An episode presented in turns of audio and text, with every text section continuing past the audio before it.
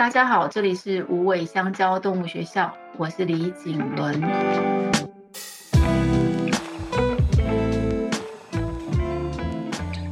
又到了与动物相爱的练习时间，今天是练习十六，家人、朋友和在意的生物。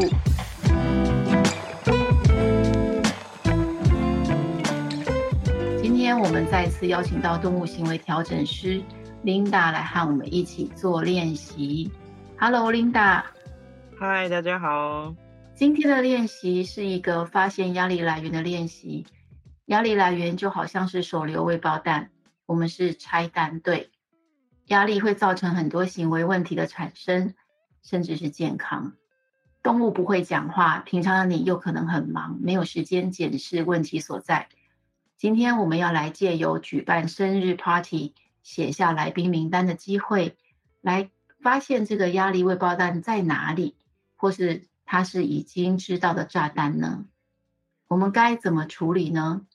现在请翻开练习簿的练习十六，或者是准备你的笔记本和空白纸张都可以哟，还有一支好写的笔。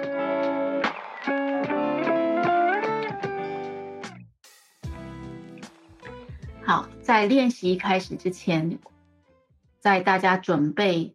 这些练习工具的时候，我再次来介绍一下 Linda，她是我们无尾香蕉动物学校的合作专家，也是动物行为调整师，也是 T-Touch 的疗愈师，也是动物沟通师和两只狗、两只猫的妈妈。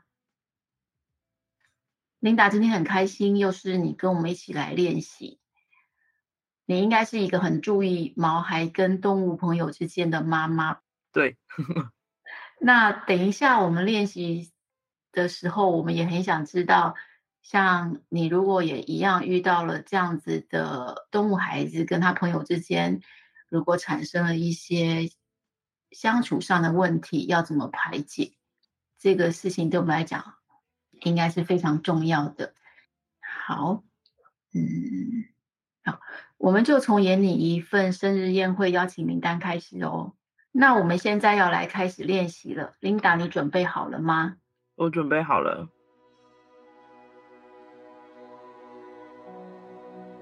第一阶段，我们先来聊一下关于练习十六，就是家人、朋友和在意的生物。我们先来快速的在纸上面写下。家人、朋友和在意的生物这个主题，就是在我们开生日宴会名单之前，你知道你的动物孩子在他心目中他的重要名单是什么吗？好，现在先写下你的动物孩子最爱的人是谁？他最爱的动物是谁？他喜欢的人和动物是谁？接下来写下他不喜欢的人和动物是谁？好，下一个写下最讨厌的人和动物是谁？有没有谁是最好不要见面，又偏偏天天都要见面的呢？有没有最好不要见面，可是时不时就会遇到的呢？有没有那种见了面很不自在，但是你知道，他没有表现出来呢？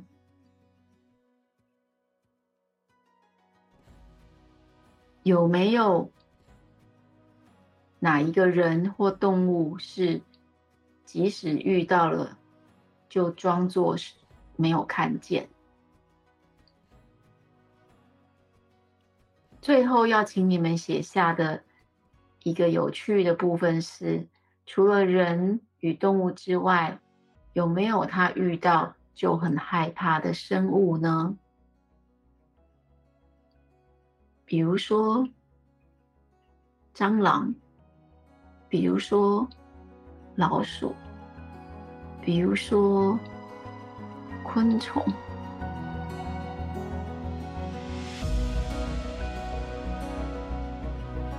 我们现在要来帮动物孩子举办一个生日宴会了。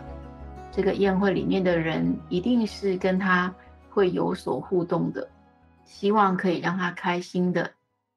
那我们先来写下这个生日宴会邀请名单规划的第一 part，谁是必邀名单？他现在要做是过生日了，必邀的对象对寿星来讲应该是很重要，也很喜欢。或者是很重要，但不一定我们喜欢，或是他一定要请他来的。大家边想把名单写下来，必要名单有谁？我们在边写的同时，我想来问一下 Linda，你认为呃，动物孩子的生日宴会必要名单的条件是什么？我想必要的名单就是一定要是狗狗很喜欢的。你刚刚有说到这件事情，但我觉得还有另外一件我们也要很注意的事是，就是这个动物或是这个邀请的对象，一定要是以前曾经出去玩过，然后每一次相处的经验都是很好的，而不是我们今天因为生日宴宴会，然后想要突然邀请以前没相处过的朋友，所以我觉得找一个已经出去玩过很多次的，然后也每一次都很好玩的。也许这会是一个我觉得必须邀请的名单。然后你要怎样判断这件事情？是你可以发现狗狗很主动的希望见到对方，或是听到对方的名字的时候会有很明确的开心的反应，想要出去找他的反应，或是在之前见面的经验里面，你发现你的狗狗会很主动的、很开心的去迎接对方的。我觉得这是一个必邀的名单可以判断的标准。那我想请问 Linda，就是我会把这个必邀名单，我认为他他所给的压力是零，你赞成吗？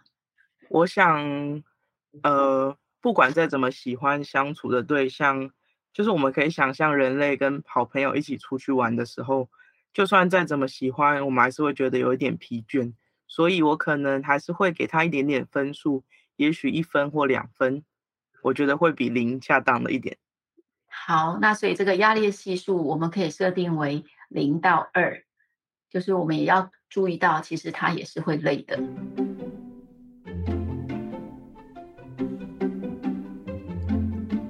我们现在要来写可以邀名单，可以邀，我先设定他的压力系数应该是在三到四左右。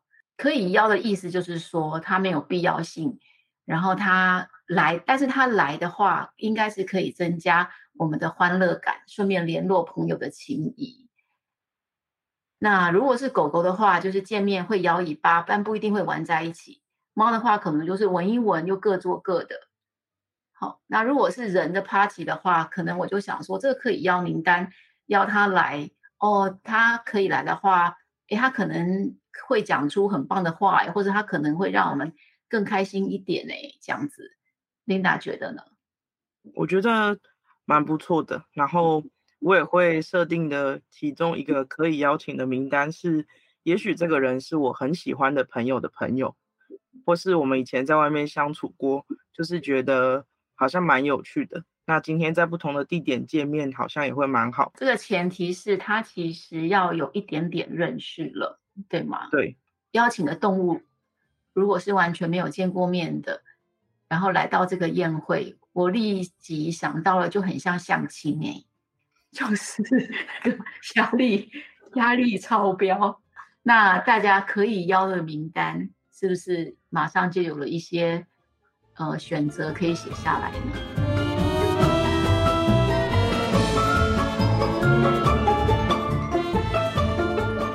现在接下来我们要写下的名单是看位置够不够再邀。这种呢，我会想说，就是可有可无的名单，存在感比较低。那有来可能可以增加一点朋友的关系，彼此会开心，但是也有可能，嗯，并没有预期的效果。但有可能会擦枪走火，这个压力系数可能会比较高，比如说五到七。Linda，你你觉得？我觉得这个压力系数是蛮符合的。然后我觉得这个可邀可不邀，这个取决的方向，我可能会定在地点。比如说，如果地点是在户外，然后它是一个很空旷的地方，大家都有足够的空间。也许我就会邀请这个可邀可不邀的人，但如果是在室内，大部分的动物在室内的时候跟其他的动物相处都会比较容易紧张，所以如果是在室内或是在一个密闭的环境，我想这个可邀可不邀的人，我们就会需要思考一下，是不是要邀请这个人来，因为就会比较容易擦枪走火。嗯，所以其实这个我觉得跟人的情境还真的蛮像的耶，因为。我们如果是在一个比较不属于密闭空间里面，我们好像就会少掉很多尴尬，或是一些不自觉的 动作。所以我觉得还有另外一个也可能蛮好的是，是今天即便我不太知道怎么跟这个人相处，如果另外一个人很习惯跟很多陌生的动物相处，也许你的好朋友或是你最喜欢的那个狗狗，很喜欢跟新朋友相处。那也许这个可邀可不邀的动物会是一个很不错的刺激，但如果大家都喜欢跟老朋友相处，我就会觉得需要再考虑一下这个人，免得那个人被冷落在旁边。好，这非常有趣哦。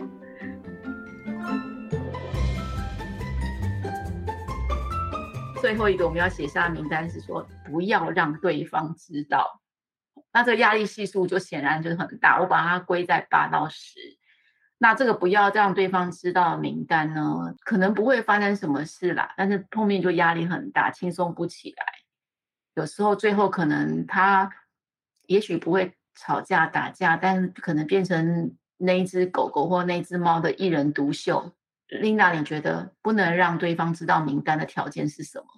我觉得就是最后这个名单蛮好的，因为其实。我们很多时候会想要带我们的动物朋友去交一个新朋友，但这个朋友的对象可能是我们很喜欢的人类，他的动物，但是我们都没有想过，也许我们的动物并不喜欢跟对方的动物相处，所以我觉得这是一个我们必须要回归到一件事情，就是今天这个场合也许是为了动物而产生的，所以动物的喜欢跟不喜欢是我们必须要摆在第一位的事情，那不能让对方知道的这个。名单条件，我觉得会是一个，如果你已经发现你的动物就是经过了这个动物，它就会很生气，或是很有反应，甚至是听到名字会很明确的，就是想要离开的时候，也许就会放进这个名单的条件。然后还有另外一个我也会放进去的是，是如果你的动物很喜欢这个，对这个动物的主人，那也许邀主人来就好了，不一定要邀请他的动物来。我觉得大家安排活动的时候，都需要想这件事情是这个活动是，或是这个对象是我喜欢他来的，还是是我的动物喜欢他来的？这个真的非常重要哎，我觉得这个也非常适用在于人的派对里面。就说这个是我 喜欢的，还是就说看这个主要的人是谁哈？然后对啊，这是一种贴心的表现。对，然后还有另外一个是，我觉得。呃，如果我是受邀的对象，我想要带谁来，也应该要先问过宴会的主人才行。没错，没错。现在大家的名单不知道都写的差不多了吗？如果都写好了，那 Linda，你刚刚也有写下你的名单吗？有。我想问一下说，说你的名单里面呢、啊，你觉得哪一种、哪一种类型，或是哪一种对象，是你觉得最不容易被发现他？应该要被照顾到的，可是这个压力的存在跟排解却经常会被忽略掉。嗯，我觉得我可能会最关注的是中间的两项，就是可以邀的跟看位置够不够再邀请的，因为。动物喜欢跟不喜欢，就是我们可以很容易的判断我的狗喜欢这个对象，或是很明显的它会表现出它不喜欢的状态。可是，在这个中间很暧昧的对象的时候，你会发现有一些事情就会变得比较难观察。因为就是它也不是说完全不能相处，它也不是说我见到就是我的狗见到对方就会完全的生气，所以我觉得中对于中间的这个就是对象会是我会更希望大家观察的。我觉得人都必须要分清楚一件事情，狗狗是非常会忍耐的，所以我们必须要分辨它是接受还是它真的喜欢。所以这是我觉得人需要学会的事情。我觉得人其实经常会忘记狗狗会忍耐这件事，欸，哎，所以我这件事情非常非常很重要。包括生病的忍耐，哦，就是我在这个在这件事情上面，我最大的经验就是来自于他们的忍痛这件事情，忍受不舒服这件事情。那更不要讲压力了，压力就是比起。痛又是看不见的。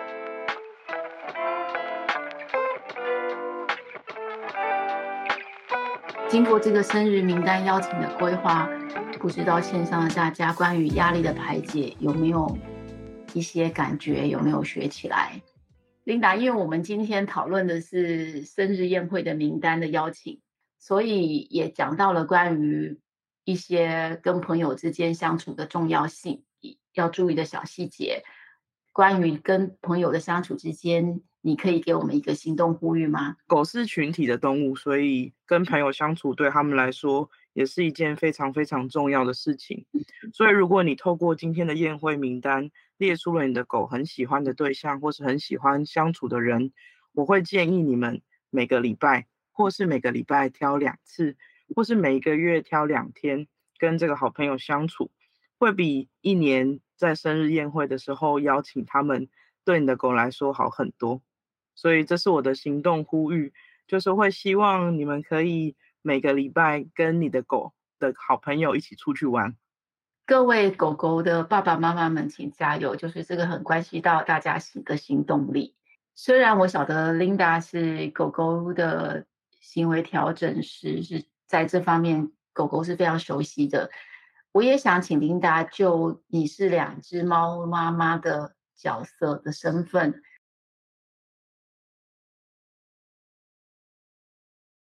来给我们有猫的家庭一些建议。关于猫咪，我们会知道，其实猫咪跟狗对于朋友的定义是很不一样的。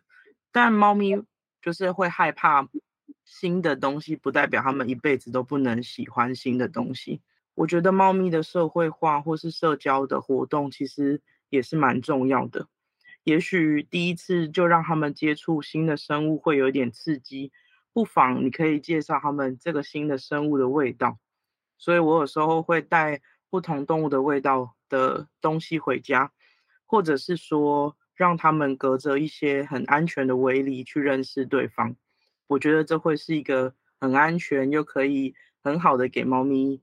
就是社交刺激的方式。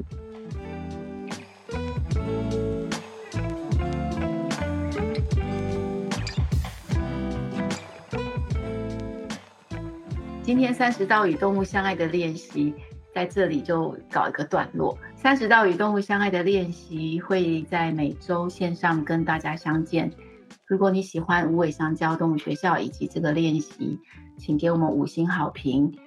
或者用分享来支持无尾香蕉动物学校正在做的事情，这个非常非常重要哦。也想请你们用小额赞助来帮。哎，这样重来重来。三十道与动物相爱的练习会每周在线上与大家相见。如果你喜欢无尾香蕉动物学校以及这个练习，请给五星好评或用分享来支持无尾香蕉动物学校正在做的事情。这件事情对我们来讲非常的重要。那另外也可以请你们用小额赞助来帮狗狗、猫猫买罐罐吃，还有可以留言告诉我们你的想法，分享家中毛孩的心情故事。收到你们的回馈，我们会非常非常开心的。练习与动物相爱，永远不嫌晚。我们下一次见。谢谢琳达今天的参与，谢谢，谢谢，拜拜。